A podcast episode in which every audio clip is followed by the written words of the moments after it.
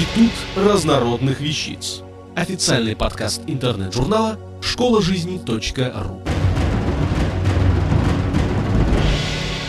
Галя Константинова. Какими бывают дома? Приколы не наших городков. История и раньше знавала нестандартные сооружения или здания с изюминкой.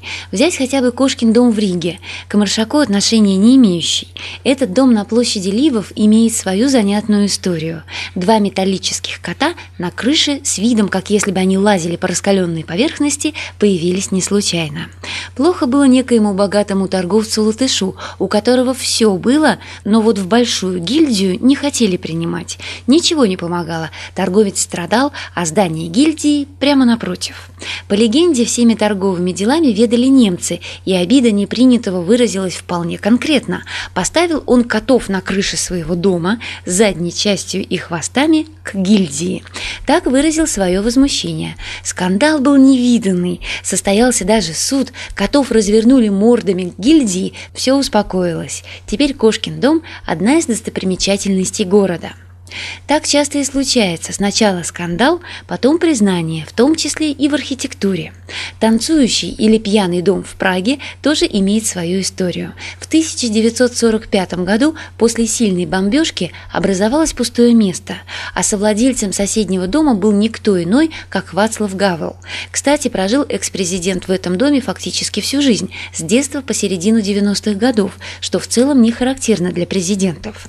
Вацлав Гавел в свое время заказал своему архитектору общую перестройку. Тот пригласил известного архитектора Герри, и к 1996 году поражане стали свидетелями плода этого совместного творчества, довольно своеобразной постройки, надо заметить. Считается, что дом – это творческое отображение двух американских актеров – Фреда Астера и Джинджер Роджерс, танцующих вместе.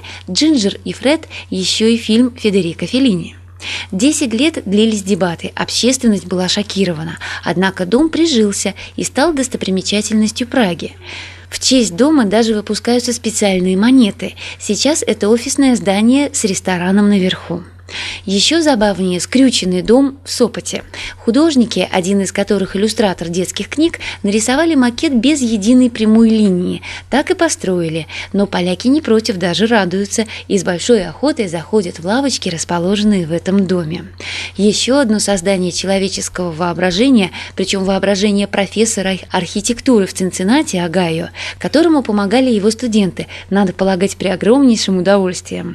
Кажется, дом сейчас, после смерти Терри Брауна, автора, выставлен на продажу, оценен в 400 тысяч долларов.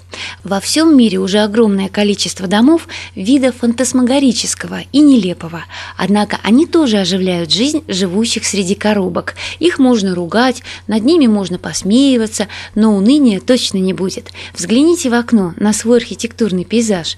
Да, конечно, он родной и близкий, и многократно обыгранный в фильмах «Иронию судьбы» с ее третьей улицы строителей дом номер пять все, конечно, помнят.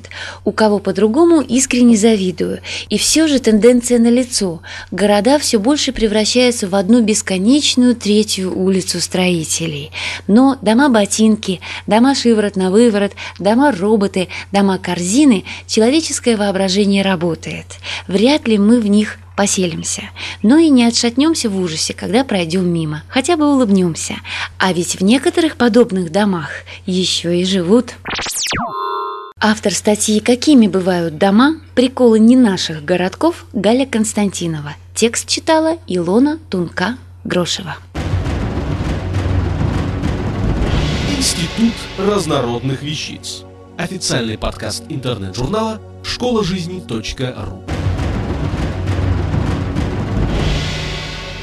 Слушайте и читайте нас на www.школажизни.ру.